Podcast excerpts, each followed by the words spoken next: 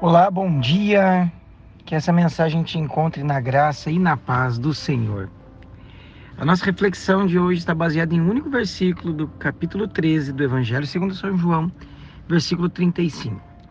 Com isso, todos saberão que são meus discípulos, se vocês amarem uns aos outros. Eu fiz uma provocaçãozinha no início, se a gente é educado, educada, se aguarda para entrar na casa dos outros ou se mete o pé na porta. Esses dias eu recebi uma frase, ela é bem comum na internet, você já deve ter recebido, que diz o seguinte: Seja um incentivador, um estimulador. O mundo já está cheio de críticos. Essa frase ela mexe bastante comigo, porque há uma luta constante no meu coração que se divide entre ser um estimulador e ser um crítico. E aí você pode me dizer: "Ah, mas uma crítica em amor, ela tem por objetivo gerar uma mudança, uma transformação, constranger o indivíduo a uma mudança e a uma transformação. Eu concordo. Muitas das críticas que eu fiz foi nesse intuito, de gerar um estímulo de mudança e transformação.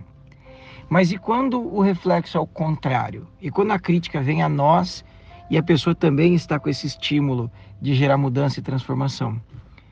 Pode soar pesado, pode soar uh, agressivo, autoritário e até numa posição de superioridade para alguém que está numa posição de inferioridade.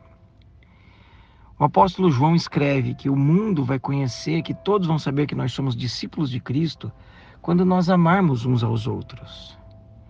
O amor, ele não é cego ou ele é complacente que entende que o outro está falhando, está se prejudicando, está caminhando para um abismo e deixa isso de uma forma tranquila. Não, isso não é amor. Isso é desdém, isso é desprezo.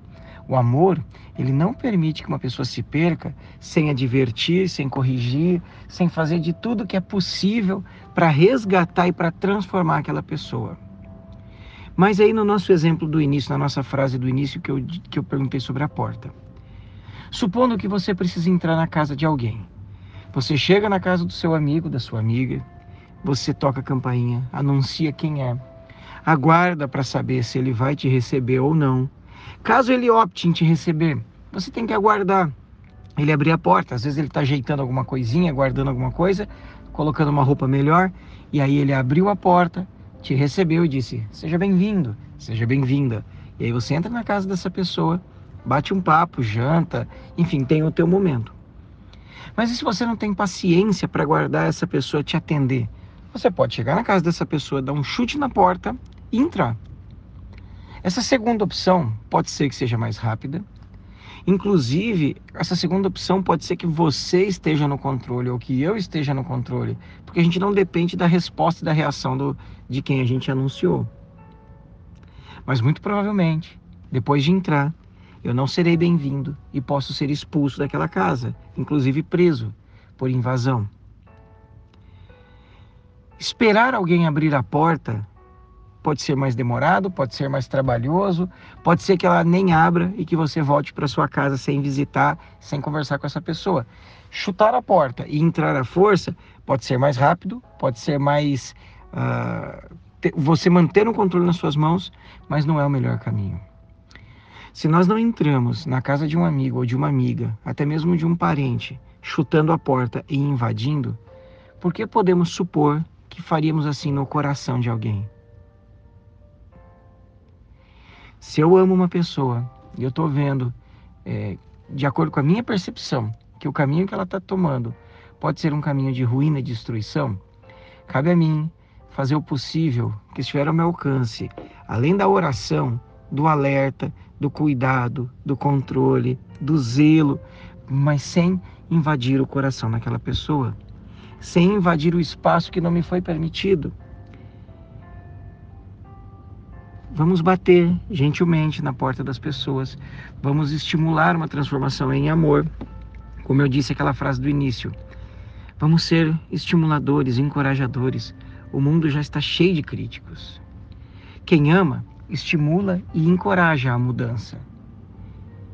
Mas se a gente fizer isso com as ferramentas certas, com as chaves certas que destravam a porta do coração de alguém, pode ser que dê mais trabalho, Pode ser que demore mais, mas vai ser muito mais assertivo e efetivo. Lembre, até mesmo o Senhor Jesus estava do lado de fora da igreja de Laodiceia e no capítulo 3, no versículo 20, Apocalipse, ele diz: Eis que estou à porta e bato. Se alguém ouvir a minha voz e abrir a porta, eu entrarei, eu jantarei com ele, ele jantará comigo. O próprio Senhor Jesus é um lorde, é um cavalheiro. Ele não mete o pé na porta, não entra de forma agressiva. Ele aguarda ser recepcionado e bem-vindo, porque que eu ou você faríamos diferentes. Porque nisto todo mundo vai conhecer que nós somos discípulos de Cristo, se amarmos uns aos outros. E que esse amor seja, sim, um amor que estimula e que alerta a correção, mas que faz com doçura, com gentileza, respeitando o espaço do próximo. O mundo está cheio de críticos, que sejamos mais incentivadores. Que Deus te abençoe.